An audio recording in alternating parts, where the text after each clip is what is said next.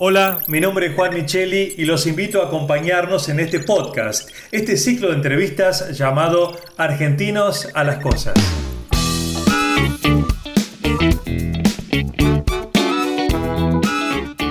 Argentinos a las Cosas es un espacio de reflexión para pensar los desafíos que enfrentamos como sociedad y así poder construir un país sustentable para todos en este siglo XXI. Esta es la propuesta de Argencom, la Asociación de Empresas Líderes de la Argentina del Conocimiento.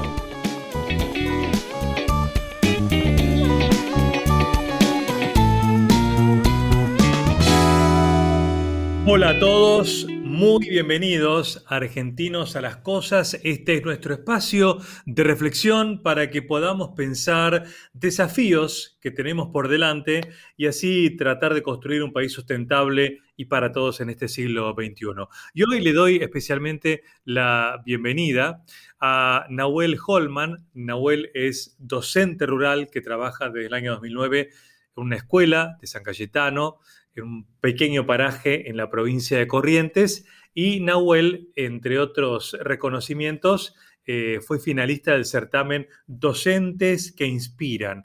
Y además, Nahuel tiene la característica de inspirar justamente desde la informática y la robótica que nos interesa muchísimo como tema de desarrollo de este siglo. Hola Nahuel, ¿cómo estás? Eh, un placer eh, dialogar con vos. Hola Juan, ¿cómo estás? Muchas gracias por la invitación a Argentinos a las Cosas, gracias por, por dar un lugarcito en, este, en este podcast a, la educación y gracias por abrir la puerta a Corriente y a la Escuela Rural de, San Cayetano. Un placer para nosotros porque queremos saber eh, cómo haces vos como bueno, primero felicitaciones ¿no? por este reconocimiento como uno de los mejores docentes del país. ¿eh? ¿Cómo, ¿Cómo, recibiste esa noticia? Eh, la verdad que es un, mimo a los docentes, eh, ese reconocimiento por, por, el trabajo que hacemos en el aula día a día. La verdad que es muy feliz, muy feliz de haber recibido ese reconocimiento que, que es más que nada para los chicos siempre cuento que cuando ellos empezaron a verme por la tele o por alguna publicidad, eh, eh, se sentían muy orgullosos de su profesor y de su escuela. Entonces, esa satisfacción es lo más lindo. Después, en lo personal, en lo profesional, por supuesto que, que suma y que nos ayuda para seguir creciendo y para poder visibilizar y para poder hacer nuestro aporte a mejorar la educación. Muy bien.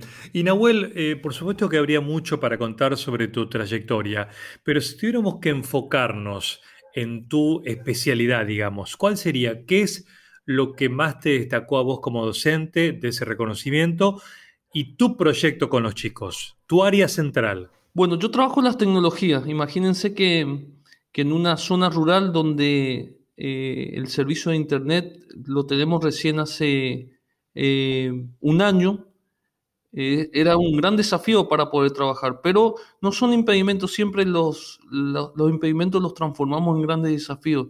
Trabajo la programación, la robótica, la inteligencia artificial, eh, y me gusta combinar estas tecnologías con, con, las emociones y con las dinámicas.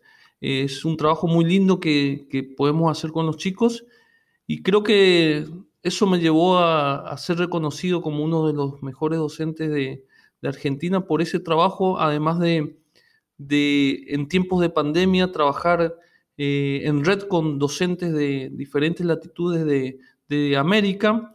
Creamos una red de aprendizaje donde hacíamos intercambio y nos llevó a generar un proyecto que se llama Misión Steam Latam Chicas a Marte, donde participaron niñas de Colombia, de Perú, de Uruguay, de Venezuela y de Argentina, en donde ellas eran las protagonistas de este, de este viaje, donde se transformaban en astronauta.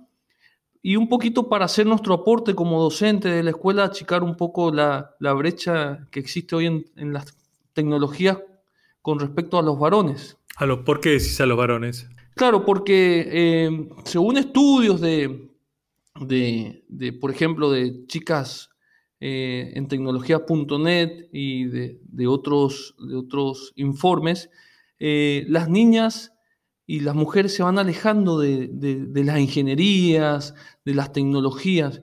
y uno cree que es porque no les gusta. Y no es así, porque hay cuestiones culturales, de, de estereotipo y de desigualdad que hacen que, que las chicas se vayan alejando. Entonces, desde una escuela primaria, de que son chicas, eh, generar ese aporte, como te decía recién Juan, a, que, a animarlas a que se, se metan en este mundo de las tecnologías y que sigan adelante, porque llega una cierta edad entre los 14 y los 16 años que se alejan definitivamente, que muy pocas siguen siguen las carreras con respecto a las tecnologías. Entonces, hacer nuestro aporte, por eso generamos ese proyecto que fue muy satisfactorio para todos. Y Nahuel, eh, hacenos un resumen de la escuela, cuántos chicos son, qué edad tienen, cómo son las instalaciones. Bueno, la escuela rural eh, eh, concurren un poquito más de 100 alumnos. a la mañana a mí me toca cuarto, quinto y sexto grado. Eh, es una escuela donde, y un paraje donde no hay supermercados, donde no hay calles asfaltadas, donde el centro del pueblo es eh, la iglesia y la escuela. Es un lugar muy lindo, eh, donde hay mucho espacio para que los chicos puedan, puedan recrearse, pero a su vez no hay un club, por ejemplo, deportivo, entonces la escuela siempre es el motor de, de, búsqueda y de innovación para ellos y de, de respaldo. Es un lugar muy, muy, muy, muy lindo para trabajar. ¿Y todos tienen celular? En su mayoría sí, Juan. Eh, en, realidad los papás, los papás eh, tienen sus celulares y fue la primera herramienta que empezamos a implementar en, la escuela a trabajar con los chicos en el año 2017. Como veíamos que era una herramienta eh, amigable, que está catalogada como enemigo para el, para, para el aula, pero que si nosotros concientizamos a los alumnos y les, decimos que, que, lo aprendan a usar con, de una forma responsable, hay muchísimas formas de trabajarlo. Hay más de, de 80.000 aplicaciones educativas gratuitas para trabajar con el celular. En cambio, las computadoras, eh, en el último relevamiento que hemos hecho a principio de año, solamente 7 chicos de los más de 100 tienen computadora en su casa. Entonces, el celular es la herramienta con la que podíamos trabajar en, el aula con los chicos y después en tiempo de pandemia. ¿Y cómo eh, vos que has visto el proceso desde que solo eh, trabajaban con cuadernos, digamos, como, hacíamos antes, a trabajar con el celular. ¿Cómo fue, cómo cambió la conducta de los chicos la incorporación de un dispositivo? Em, eh, me refiero, por ejemplo, a estar menos al aire libre y más mirando la pantalla, o a ellos ahí, por ejemplo, el celular no les importa tanto como en la ciudad. No, les importa como a todos los chicos. Como a todos, los eh, atrae como por igual. a todos, sí, exactamente, Juan. Pero ¿qué pasa?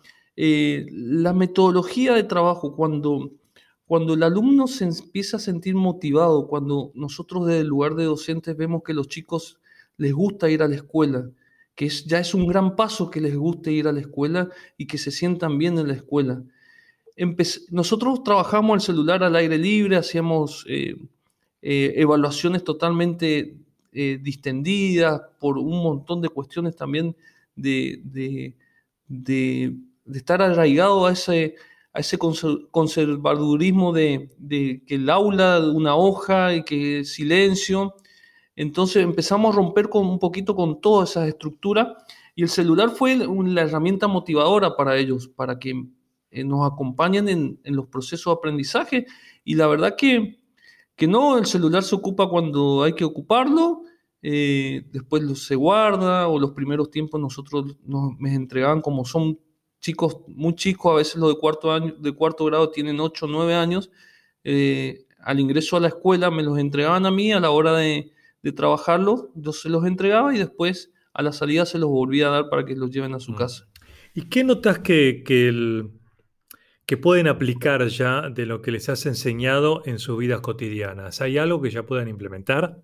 Sí, por supuesto. Todo, eh, gracias por la pregunta, Juan, porque es importante esto. Eh, la mirada que, le doy a la enseñanza en, la escuela es una mirada humanizada, una mirada que tenga algún sentido para ellos.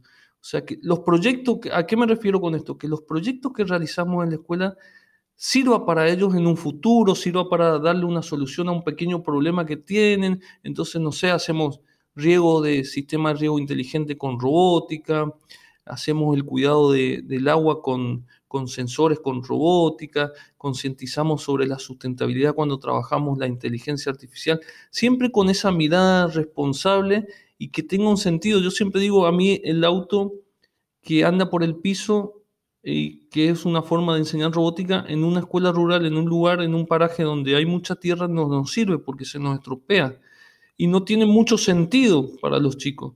En cambio, enseñarles que, que la robótica sirve para dar soluciones y para aportar a cuidar el, el, medio ambiente, para cuidar el ecosistema, hace que ellos se interesen más y que y ven que utilizando esta herramienta puedan dar una solución a, a un problema que están teniendo en, en su casa, por ejemplo.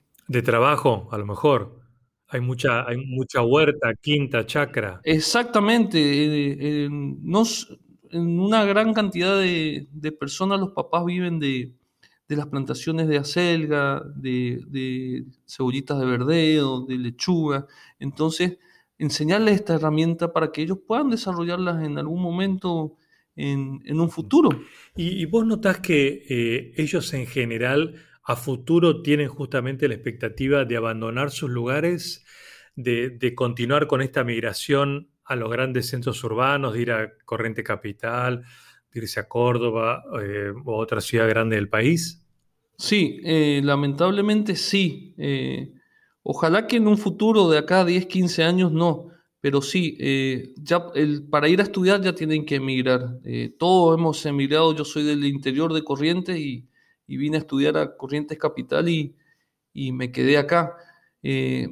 pero lo que se está generando en la escuela hace que la comunidad eh, se acerque. Eh, les cuento una experiencia. Eh, cuando empezamos a trabajar la realidad aumentada y la realidad virtual con los chicos con las gafas VR. Ah, usaron las gafas. usamos las gafas. siempre de forma transversal, o sea, las tecnologías son transversales a todas las materias, se pueden utilizar en todas las materias. Hay que utilizar un poco la creatividad solamente, pero se pueden eh, utilizar en cualquier materia, matemática, en lengua, en sociales, en naturales. Empezamos a utilizar las gafas de realidad virtual.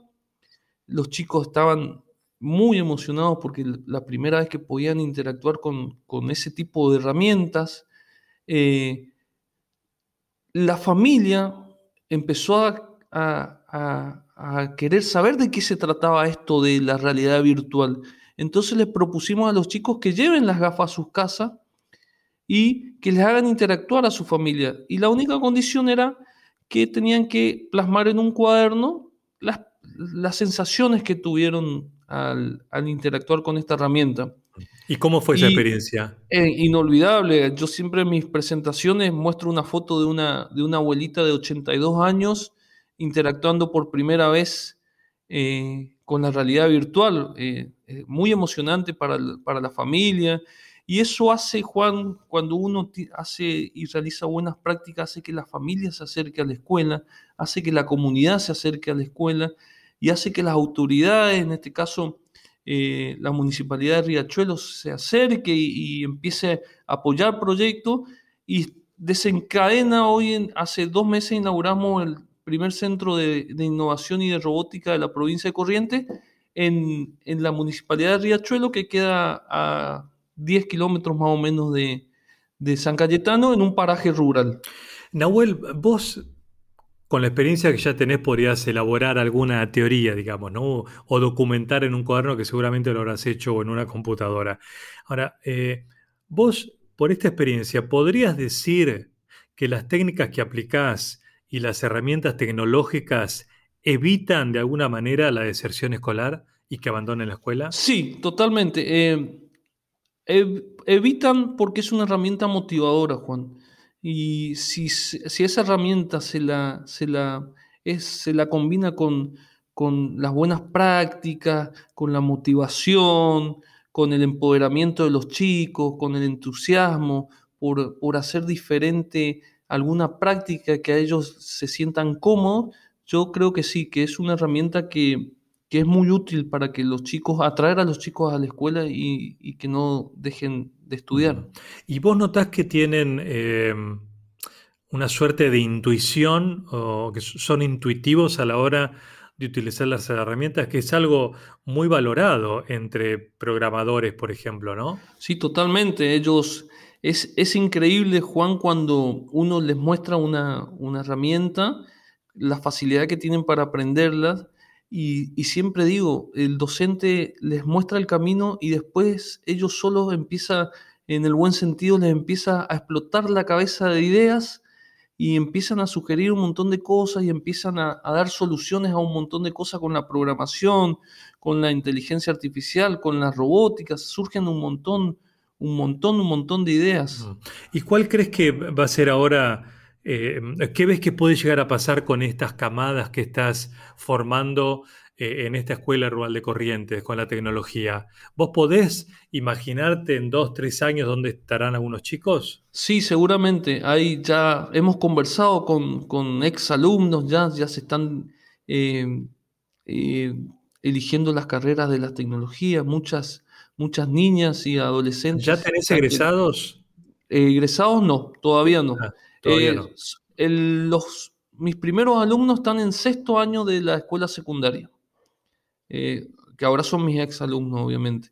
Eh, pero sí, sí, ya con enseñarles esta herramienta y, mostrarles que el, futuro, que es el trabajo en equipo, que es muy importante que ellos sean empáticos, que sepan trabajar en equipo, que sepan dar soluciones a diferentes programas, a problemas, perdón, la programación, la importancia que va a tener, la responsabilidad de, la inteligencia artificial, del Big Data, ya hace que ellos se empiecen a inclinar un poco por, por, esa, por, esa, por de, de las tecnologías. Claro. O sea que esto los, los pone o, intenta ponerlos a la altura de otras escuelas en donde no haya una, digamos, eh, una diferencia tan grande entre la tecnología de un chico de una escuela y, la que, y la que estás trabajando vos.